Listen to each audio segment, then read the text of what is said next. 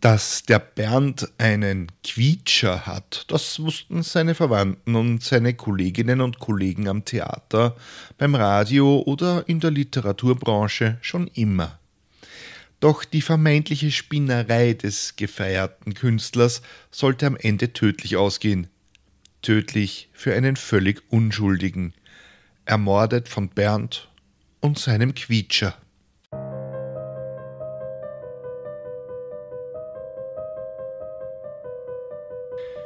Willkommen bei Mörderisches Österreich, dem Podcast über historische Kriminalfälle aus eurer Umgebung. Anhand von zeitgenössischen Berichten rekonstruieren wir hier die größten Verbrechen der Geschichte Österreichs und darüber hinaus. Am Ende gibt es noch den Klugschiss zum Schluss. Mein Name ist Peter und ich bin im Brotberuf Journalist. Ich weiß, ich wiederhole mich, wenn ich sage Danke für euren Zuspruch, euer Lob und eure Kritik an diesem Podcast. Und vor allem auch Danke für eure zahlreiche Unterstützung in Form von ein paar Euro auf Steady.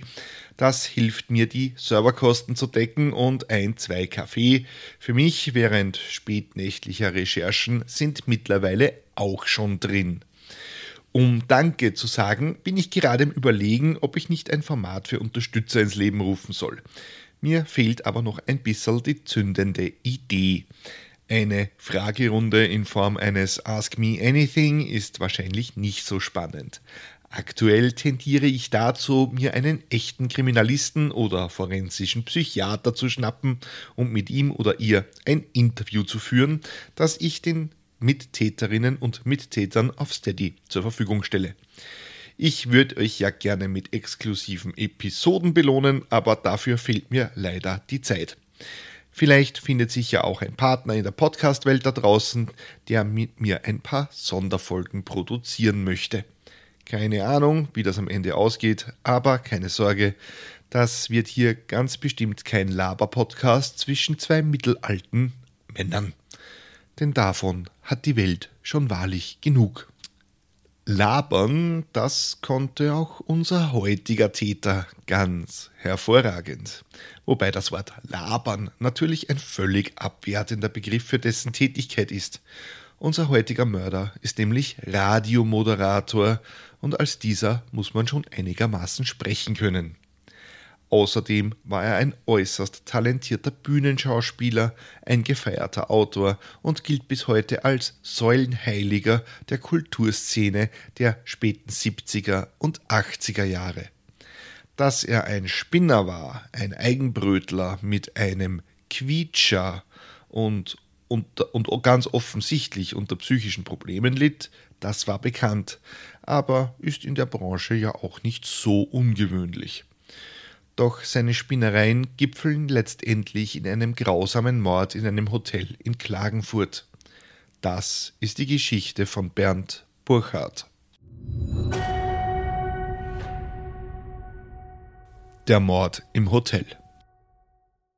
Es ist eine laue Julinacht, die sich im Jahr 1987 in Klagenfurt langsam dem Ende zuneigt. Ruhig ist es im Hotel Mondschein in der malerischen Innenstadt am Wörthersee. Erst vor einer Stunde etwa ist die Sonne aufgegangen und langsam kehrt auch wieder Betriebsamkeit in die Gaststätte ein.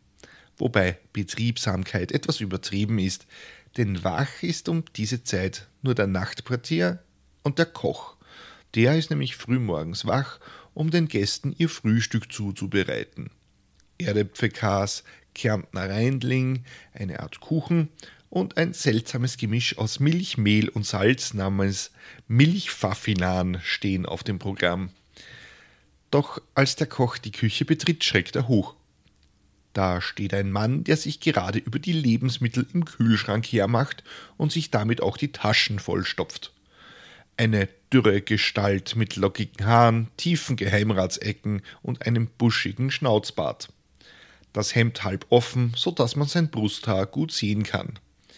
Ja, wenn ihr jetzt ein Bild von einem klassischen 80er Jahre Serienhelden wie Tom Selleck vor eurem Auge seht, dann kommt das schon ganz gut hin. Der Koch hat jedoch keine Freude mit dem Eindringling. Du Sauhund, was tust denn du in meiner Kuchel? Sorry, das war jetzt das letzte Mal in dieser Episode, dass ich Kärntner Dialekt nachmache. Ich weiß, das sage ich immer wieder. Tut mir leid, liebe Kärntnerinnen und Kärntner. Ich kann einfach nicht anders. Das ist wie also ein äh, psychischer Zwang. Wirklich, versprochen. Das war's. Also der Koch spricht ihn an, doch der Mann reagiert nur schwerfällig. Die geweiteten Pupillen sprechen dafür, dass der Herr mehr konsumiert hat als nur Alkohol, nachdem er ohnehin penetrant stinkt. Der Koch ruft die Polizei und nach dem Nachtportier, dem 54-jährigen Udo. Doch der ist nirgendwo zu finden. Also ruft der Koch die Chefin des Hauses zu Hilfe. Die Polizei kommt, der illuminierte Lebensmitteldieb sitzt in der Gaststube und wirkt desorientiert, während ihn die Polizisten befragen. Diese Befragung, naja, die ist eher ohne Erfolg, denn der Mann bringt in seinem Zustand kaum einen zusammenhängenden Satz zustande. Die Gastwirtin, die saß daneben und hat aber irgendwann einmal genug von dem Gestammel ihres ungebetenen Gastes. Irgendwann keimt in ihr die Frage, wo ist eigentlich der Udo? Der sollte sich doch als Nachtportier um sowas kümmern. Die Chefin macht sich also auf die Suche nach dem verschwundenen Mitarbeiter. Hinter einer Zimmertür des Zimmers Nummer 24 des Hotels findet sie ihn. Der ältere Herr mit den sonst akkurat zurückgekämmten grauen Haaren und seiner Hornbrille liegt in einer Blutlache. Der sonst so faltenfrei gebügelte Anzug ist voll mit Blut. Der Mann röchelt noch, doch als die Rettungskräfte eintreffen, ist es zu spät. Udo Meier stirbt noch im Hotel Mondschein. Siebenmal wurde mit einem Küchenmesser auf ihn eingestochen. Das Messer hatte der Täter aus der Hotelküche mitgehen lassen. Die Tatwaffe ist nicht schwer zu finden. Sie liegt neben dem Sterbenden. Die Polizisten legen daraufhin dem unbekannten Mann Handschellen an.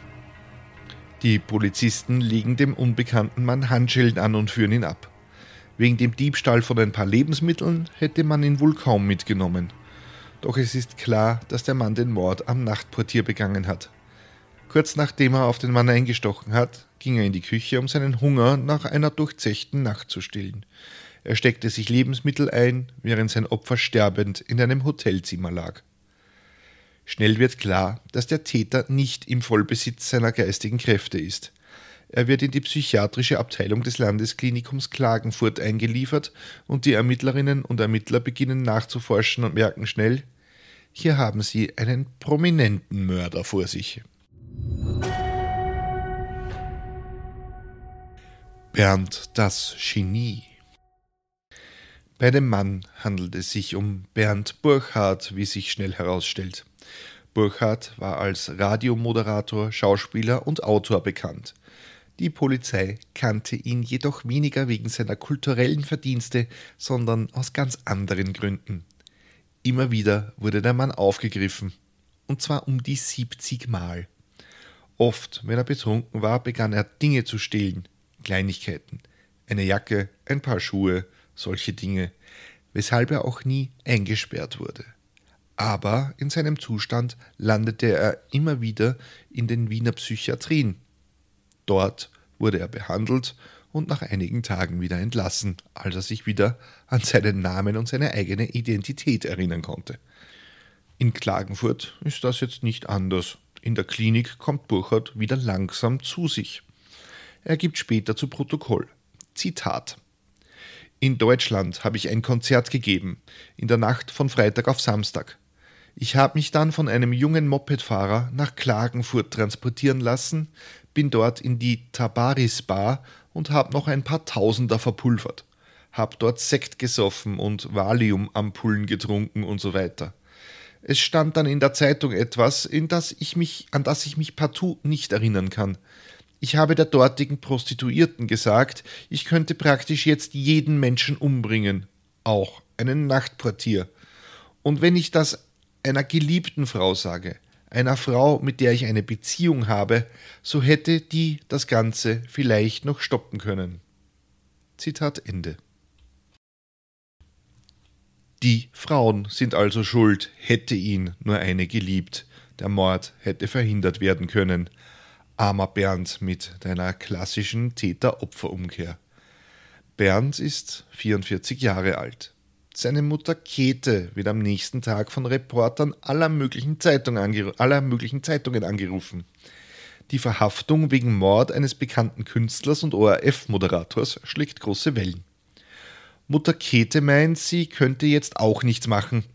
Wenn ihr Sohn Bernd mal wieder zu Gast in der Psychiatrie auf der Baumgartner Höhe in Wien war, da konnte sie ihn immerhin besuchen. Aber wie soll sie das als alte, gehbehinderte Frau überhaupt machen? Wie soll sie nach Klagenfurt kommen? Was weiter wird? Ich habe keine Ahnung, sagt sie den Zeitungen. Einen festen Wohnsitz hat Bernd aktuell nicht. Er ist obdachlos. Er ist Teil des Premier Orchestre d'Art de Vienne, also dem ersten Kunstorchester Wiens, einer Truppe, die mit Musik, Tanz und Literaturvorstellungen durch die Jazzkeller im deutschsprachigen Raum Europas tourt. Dass Burchard allerdings als Beifahrer auf einem Moped von Deutschland nach Kärnten gefahren ist, kann bezweifelt werden. Oder auch nicht, denn wenn man die Lebensgeschichte von Bernd anschaut, dann ist einfach alles möglich. Bernd, der Schauspieler. Bernd Burchardt wird am 21. März 1943 in Wien geboren. Er kommt acht Tage zu früh zur Welt, als gerade die alliierten Bomben auf Wien fallen. Seine Mutter Käthe macht sich auf die Suche nach ihrem Mann.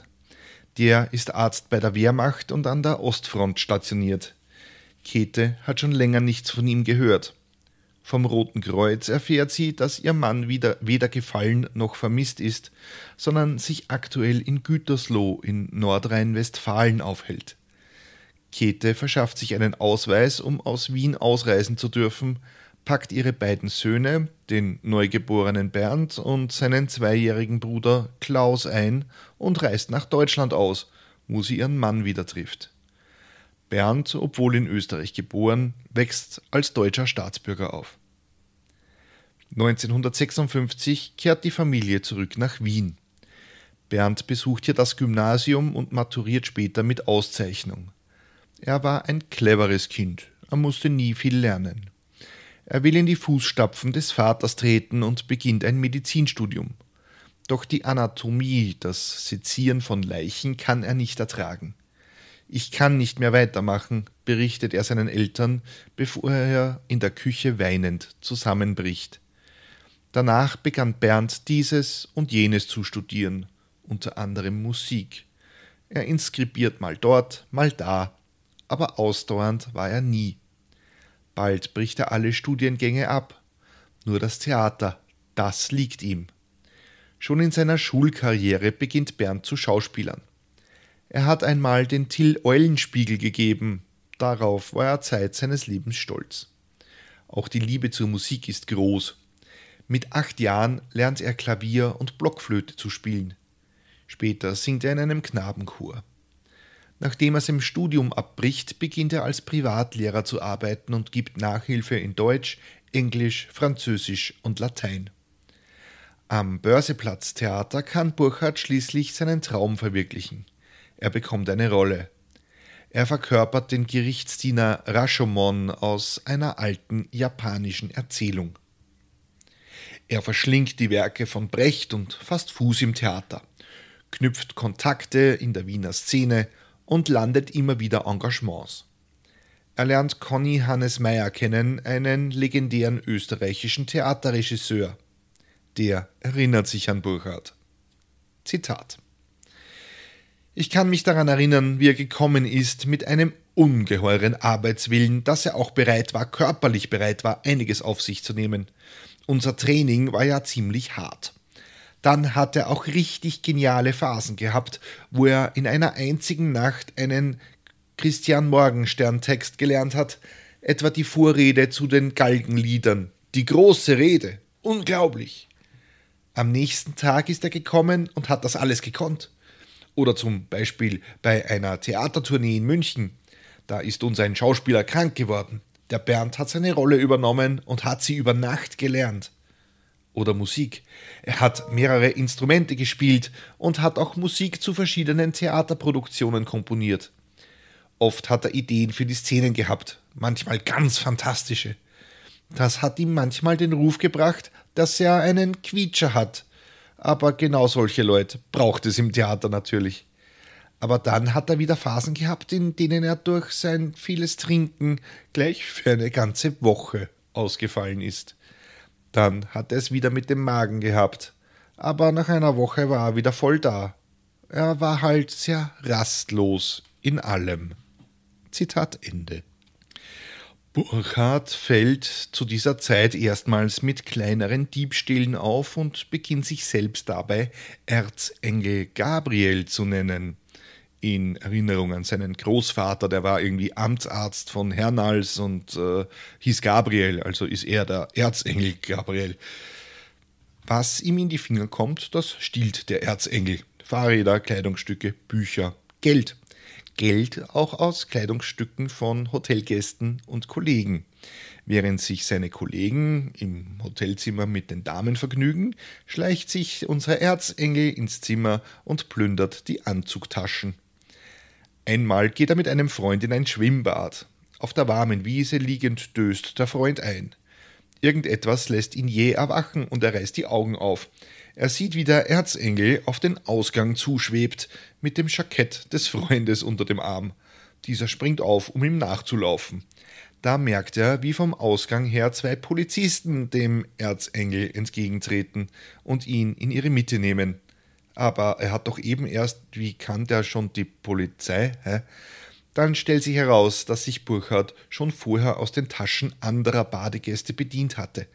Das war dem Bademeister aufgefallen und der hat die Polizei verständigt. Ironie des Schicksals. Bernd, der Radiomoderator und Partylöwe. Und wenn man in der österreichischen Kulturszene etwas ist, und auch wenn man lange Finger hat, das macht gar nichts, und auch noch den Hang zum Morden hat, dann geht man zum österreichischen Rundfunk. Ja, der ORF scheint ein Händchen dabei zu haben, zukünftige Mörder zu beschäftigen. Siehe Helmut Frodel, über den wir schon in Folge 20 gesprochen haben. Oder Jack Unterweger, der für den ORF Reportagen aus den USA gemacht hat, während er serienweise Prostituierte ermordete. Da passt es nur ins Bild, dass auch Bernd Burchardt beim Radio, genauer beim Kultursender Ö1 beginnt. Dort moderiert er bald das prestigeträchtige Mittagsjournal als Nachrichtensprecher. Das hört sich dann so an. Hier an der momentanen Situation nichts ändern. Vielen Dank, Herr Schifter, für diesen Bericht aus Bukarest. Auf Wiederhören. Auf Wiederhören. Wir gehen nun gleich weiter nach Belgrad. Als die Okkupationstruppen in der CSSR einmarschierten, hielten sich in Jugoslawien einige tschechoslowakische Regierungsmitglieder auf, so zum Beispiel Außenminister Hayek und der stellvertretende Ministerpräsident Ota Schick. Außenminister Hayek befindet sich inzwischen im UNO-Hauptquartier in New York. Wie werden sich die in der jugoslawischen Emigration befindlichen Regierungsmitglieder weiterhin verhalten? Gustav Kalupa telefonierte aus Belgrad genau seine Arbeit zum Prager Frühling und dem Einmarsch der sowjetischen Truppen verschafft ihm beim ORF einen Schub. In der Redaktion ist man begeistert von dem jungen Talent. Burchard ist da gerade 24 Jahre alt und wird zum Außenreporter, Moderator und Programmgestalter, ohne dass er eine Ahnung von dem hat, was er da tut, wie er später selber sagt. Ach, die 60er in der Medienlandschaft in Österreich wo man entweder einen Politiker kennen musste oder ein psychotischer Künstler sein musste, um etwas zu werden. Wobei, so viel hat sich da bis heute eigentlich gar nicht geändert. Während Burkhardt also die Weltpolitik kundtut, scheint er die Kurve in ein geregeltes Leben zu kriegen. Er lernt eine junge Prager Schauspielerin namens Christine kennen. In Prag wird Christine aber als zu hässlich abgewiesen. Sie lässt sich die Nase operieren und geht nach Wien, um dort ihren Traum zu verwirklichen. Die beiden heiraten, ziehen in eine gemeinsame riesige Wohnung in Brigittenau. Er moderiert beim ORF, sie hat kleinere Jobs beim Wiener Theater. Ich war eben für sie der Mann, den sie gebraucht hat und der sie auch im Bett gut bedient und sie auf Laune gebracht hat, sagt Burchard über sie. Ein wahrer Bumspoet. Aber das Zusammenleben mit dem Bernd ist der Christine bald zu blöd geworden. Aber sie hält es immerhin fünf Jahre lang mit ihm aus, bis sie daran denkt, wieder nach Prag zurückzugehen. Ihr erinnert euch, wo man sie für als zu hässlich befunden hat. In seiner Wohnung hat Burchard nämlich große Partys veranstaltet. Bis zu einer Woche haben diese Orgien mitunter gedauert. Dutzende Leute sind da aufgetaucht mit Kisten voller Rotwein. Dann sind auch noch Drogen dazugekommen. Bei alledem hätte sie mitmachen sollen, wünscht sich das Literaturgenie Bernd. Aber Christine wollte eigentlich keine wochenlangen Orgien feiern. Jedes Mal nach solchen Aktionen hat Bernd hoch und heilig versprochen, sich zu bessern, bis zum nächsten Rückfall. Zwei Wochen lang ist das mitunter gut gegangen, dann ist er wieder fünf Tage nicht nach Haus gekommen. Einmal hat sich Burchard so aus dem Leben geschossen, dass er erst Tage später im Krankenhaus zu sich kam. Christine krank vor Sorge hat ihn daraufhin hinausgeschmissen. Mit den Worten, er möge endlich erwachsen werden. Obwohl Burchard gut verdiente, gab er sein Geld mit beiden Händen aus. Das wurde schlimmer, als Christine die Scheidung einreichte. Er begann immer wildere Partys zu feiern, umgab sich mit Menschen, die sich von ihm aushalten ließen. Käufliche, falsche Freunde, die von Menschen wie Burchard angezogen werden. Mutter Käthe wird später aussagen, dass sie sich bis heute nicht erklären kann, wie ihr Sohn zu derart viel Geld kam, das er dann verprassen konnte. Eines Tages erhält seine Mutter einen Anruf von der österreichischen Botschaft in Indien. Der Bernd, der sei nicht ganz gesund, wird ihr da mitgeteilt. Er habe kein Geld, um nach Österreich zurückzukommen. Dass in Österreich niemand wusste, dass sich der Bernd in Indien aufhält, ja, das kommt dann noch dazu. Also schickt ihm seine Mama über die Botschaft Geld, damit er wenigstens nach Hause fliegen kann. Seinem Arbeitgeber beim ORF hatte er gesagt, er möchte Radioberichte aus Indien gestalten. Die haben ihn also mit einem Tonbandgerät losgeschickt. Schon bald erreichen die ersten Reportagen die Wiener Redaktion. Dann reißt aber der Kontakt ab. Aus einem langen Schweigen taucht endlich ein Brief auf. Es tut mir leid, aber ich kann keine Berichte mehr bringen. Mir ist das Gerät abhanden gekommen. Herzliche Grüße, euer Bernd. Und besten Dank auch von den übrigen Schamanen und Gurus und Blumenkindern, die sich damals in Indien um den spedierfreundigen Kumpanen Bernd Burchard tummelten. Der Abstieg Ab da geht es mit Burchard steil bergab. Nicht, dass man ihn beim ORF wegen der Indiengeschichte rausgeschmissen hätte.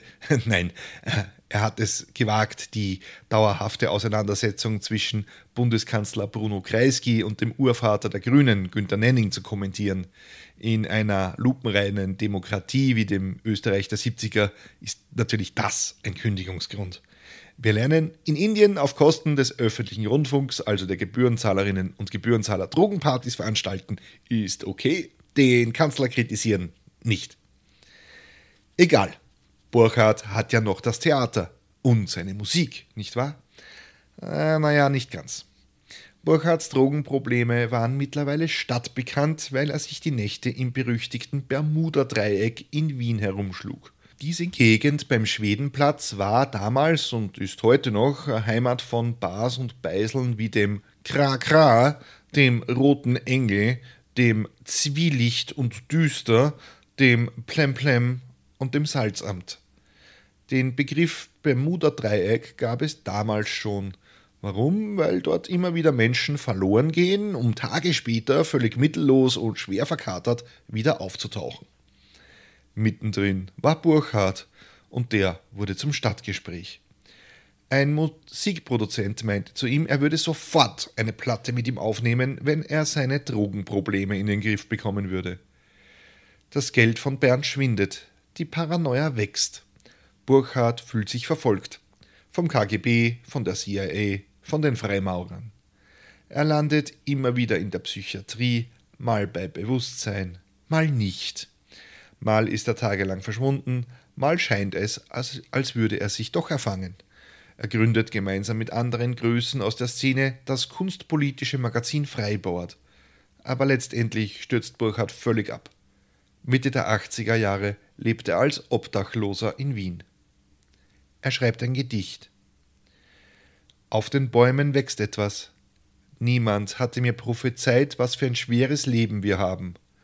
Jeden Tag zu tun mit der Polizei. Irgendetwas ist geschehen. Wollen wir nicht augenscheinlich in die Fallen rennen? Der Tragödie letzter Teil. Bis zu den dramatischen Szenen im Hotel Mondschein in Klagenfurt, als im Zimmer Nummer 24 der Nachtportier Udo sein Leben aushauchte. In der U-Haft beginnt Burchard manisch zu schreiben. Zitat. Wer die stationäre Psychiatrie kennt, weiß, dass es nur zwei Möglichkeiten gibt, wie man da wieder herauskommt. Das eine ist die Einsicht in die Patientenkarriere, in die eigene. Ich zum Beispiel bin 30 Mal auf die Baumgartner Höhe eingewiesen worden, mit Polizeiparer. 70 Mal in Wien im Polizeiarrest wegen Diebstahls befinde ich mich in der Situation, dass ich sagen kann, dass ich habe kreativ arbeiten können. Ich habe was fertig. Ich arbeite an einem Stück, das heißt Zellengymnastik. Ich gehe dabei nach der Fabeltechnik von Bertolt Brecht vor. Bei der Gelegenheit möchte ich auf meinen Bucherstling hinweisen, der im Juni 87 in Wien erschienen ist. Das ist schon in der Musicbox im Radio gelesen worden. Das Stück Zellengymnastik existiert nur in Ansätzen ein paar Seiten mit großen steilen Buchstaben bekritzelt, irgendwo in einem Stapel von Papierblättern, die Bernd Burchardt zu unserem Gespräch mitgenommen hat, wird sich sein Freund der Regisseur Conny später erinnern. Ein Durcheinander von Gedichten, Tagebuchaufzeichnungen, Briefenzeichnungen, wirr und unzusammenhängend gereiht. Es hätte Stunden gedauert, sie aus dem Packen herauszuholen. Aus einem Brief des Bernd Burchardt. Lieber Guggi, Fragt mich bitte nicht, wer Gugi ist, ich weiß es nicht. Lieber Gugi, nach reiflichem Entschluss gebe ich bekannt. Ich danke als Bundeskanzler ab. Es hat nie eine Regierung Burkhardt gegeben und es wird sie auch nie geben. Ansonsten geht es mir gut und ich schaue mit Zuversicht meiner Entlassung entgegen. Alles Gute und Gruß an meine Freunde. Dein Bernd. Sein Bruder Klaus besucht Bernd mehrmals, während dieser auf den Prozess wartet. Seine Mutter schickt ihm regelmäßig 1000 Schilling. Das sind inflationsbereinigt, heute im Jahr 2023, etwa 170 Euro. Obst und Zigaretten soll sich Burkhard davon kaufen. Doch selbst in der Psychiatrie schafft er es, sein gesamtes Geld zu verjubeln. Schließlich brauchen seine Mitpatientinnen und Patienten auch was von dem Geld. Die Verhandlung, auf die Burchard wartet, findet statt. Es wird entschieden, dass er auf unbestimmte Zeit in eine Anstalt für geistig abnorme Rechtsbrecher eingewiesen wird. Ihm wird paranoide Schizophrenie diagnostiziert. Für derartige Fälle gibt es drei Justizanstalten, die in Göllersdorf und jene in Wien Favoriten sowie im oberösterreichischen Asten. Burchard schreibt zu dem Urteil. Wäre eine Möglichkeit, ja. Mittersteig zeichnet sich dadurch aus, habe ich gehört, dass man dort nach einer gewissen Zeit den Freigang bekommt und für ein Unternehmen, das eine entsprechende Sicherstellung bietet, arbeiten kann und sonst nichts tut. Das wäre also die Voraussetzung. Mein Angebot liegt ja für jeden künftigen Dienstgeber in meinen Fähigkeiten. Dass ich Lieder machen kann, dass ich sprechen kann, schreiben kann, Vielleicht weniger, dass ich an Redaktionssitzungen teilnehme, sondern als freier Mitarbeiter tätig werden könnte. Das würde ich gerne machen. Doch dazu wird es nicht kommen. Burchard stirbt im Alter von 62 Jahren in der Unterbringung. Wie in Österreich üblich feiert man den Mörder Burchard bis heute. Sein Literaturmagazin, das Freibord, wurde erst 2023 neu aufgelegt. Sein manisches Gekritzel wurde in Bühnenstücke verarbeitet und als Buch veröffentlicht. Und so mancher pensionsreiche Altkünstler aus Wien feiert den Bernd heute noch ab. Nichts gegen die Wiener Kulturszene, aber das mit der Trennung von Werk und Künstler haben die wirklich gut drauf. Dass Burchard ein Mörder war, spielt so gut wie keine Rolle. Wenn ihr in diesem Fall recherchiert, und das könnt ihr mit einer einfachen Google-Suche, ihr werdet bestenfalls am Rand etwas über den Mord hören. Viel eher wird Burchard für seine großen Verdienste um die Wiener Kulturszene gefeiert. Fotos von ihm kann man unter dem Titel Die österreichische Avantgarde um 900 Euro kaufen. Sogar Doktorarbeiten über Burchards Kulturschaffen werden geschrieben. Er wird in manchen Kreisen immer noch wie ein Star gefeiert. Man könnte das auch Doppelmoral nennen. Die Hotelbesitzerin etwa fand wenig daran zu feiern, dass in ihrer Gastwirtschaft ein Mord begangen wurde, auch wenn der Täter ein berühmter Künstler war. Das Hotel Mondschein musste umbenannt werden, weil niemand mehr in dem Mordhotel absteigen wollte. Heute existiert es immer noch, doch wird es jetzt unter dem Namen der Eigentümerfamilie als Drei-Sterne-Haus geführt. Und man versucht sich zu distanzieren von dem, was sich vor der Tür zu Zimmer 24 abgespielt hat. Die Kunstszene, ma, die hat das wenig interessiert. Das Hörspiel zum Fall erschien bereits ein Jahr nach der Tat. Da war noch nicht einmal das Urteil über Bernd gesprochen. Der Titel Hotel Mondschein.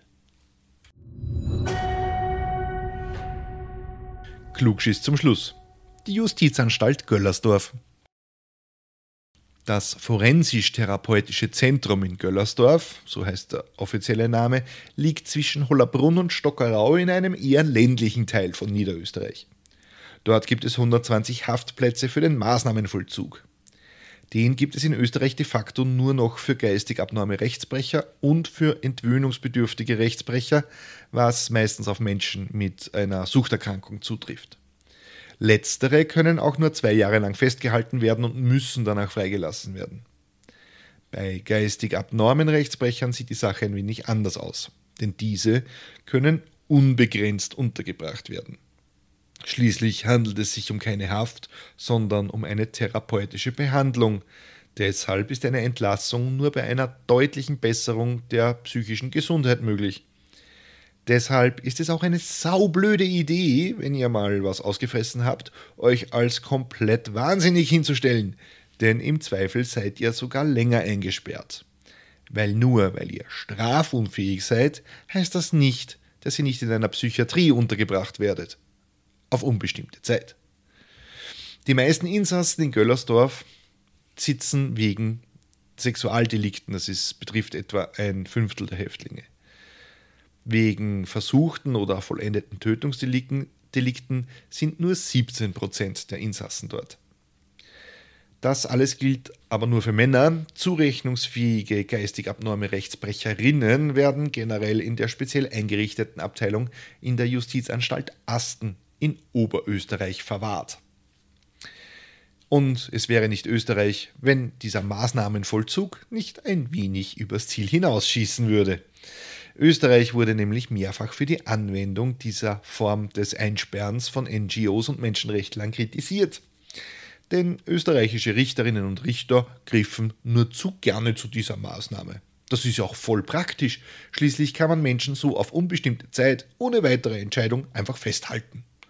Ob diese Form der Unterbringung wirklich nötig ist, wird einmal im Jahr in einer Einzelfallprüfung entschieden, die meist gegen den Insassen ausgeht. 2015 kam es zu einer Verurteilung Österreichs durch den Europäischen Gerichtshof für Menschenrechte. Es wurde dem Wiener Anwalt und Beschwerdeführer Helmut Graupner Recht gegeben und unterschiedliche Aspekte der Anwendung des Maßnahmenvollzugs in Österreich kritisiert. So etwa, dass das Prinzip Therapie statt Strafe im Maßnahmenvollzug in sein Gegenteil verkehrt würde, wenn Inhaftierte aufgrund kleinster Vergehen weiter festgehalten werden. Außerdem werde nach Ansicht des Gerichtshofes die Einstufung als geistig abnorm dazu verwendet, die restriktiven gesetzlichen Anforderungen an die Unterbringung als gefährliche Rückfalltäter zu umgehen und potenziell lebenslänglich einzuweisen. Na, das ist mal ein Urteil. Aber unsere Regierung hat natürlich nachgebessert. Ja, also auf ihre Art. Eine Einweisung in den Maßnahmenvollzug erfolgt künftig erst bei Taten mit einer Strafdrohung von drei Jahren und nicht wie bislang von einem Jahr, sofern es sich nicht um eine schwere Körperverletzung oder um ein Sexualdelikt handelt. Außerdem wurden einige Gesetzespassagen wertneutraler formuliert. Jetzt ist von schwerwiegenden und nachhaltigen psychischen Störungen anstatt von geistiger oder seelischer Abartigkeit von höherem Grad die Rede. Ob das dem Europäischen Gerichtshof für Menschenrechte genügt? Na, ich habe meine Zweifel. Ja, und das war sie auch schon, die 43. Episode von Mörderisches Österreich. Wenn euch die Folge gefallen hat, könnt ihr mir auf steadyhq.com slash mörderisch einen Euro in den Hut werfen. Danke an Andrea, Ralf, Dagmar, Sarah, Mechthilde, Sigi, Nathalie, Eva, Bianca, Björn, Heidi, Elisabeth, Patricia, Alexandra, Valentin und Jakob, die diesen Podcast unterstützen. Keine Sorge, die ersten 30 Tage als Mittäterin und Mittäter sind kostenlos. Als kleinen Bonus erhaltet ihr die aktuelle Folge immer einen Tag früher als alle anderen. Das ist im Normalfall der Freitag. Wenn ihr auf Steady den Newsletter abonniert, bekommt ihr noch kostenlos Bonusmaterial zu den Fällen. Diesmal sind das Bilder von der Verhaftung des Täters sowie der Tatwaffe. Wenn ich mir etwas wünschen darf, dann wäre das Feedback zu den Episoden in Form von Reviews auf Spotify, Apple Podcasts und überall, wo ihr Podcasts bewerten könnt. Das hilft erstens der Reichweite dieses kleinen Programms und zweitens kann ich die Show hier nur mit eurer Hilfe besser machen. Wenn ihr mir persönlich Feedback geben oder mir Hinweise auf einen Fall geben möchtet, dann schreibt mir bitte einfach eine Privatnachricht direkt auf Steady, weil der Mail-Account wurde gesperrt und das Twitter-Konto kann ich deshalb nicht wieder herstellen und es ist alles ein, äh, eine sehr traurige Geschichte. Egal. Die nächste Folge erscheint in zwei Wochen auf Spotify, Amazon, Apple, TuneIn, iHeartRadio, Podvine und Player FM. Macht's gut, schön brav bleiben, bis dann und danke fürs Zuhören. Bussi, Baba.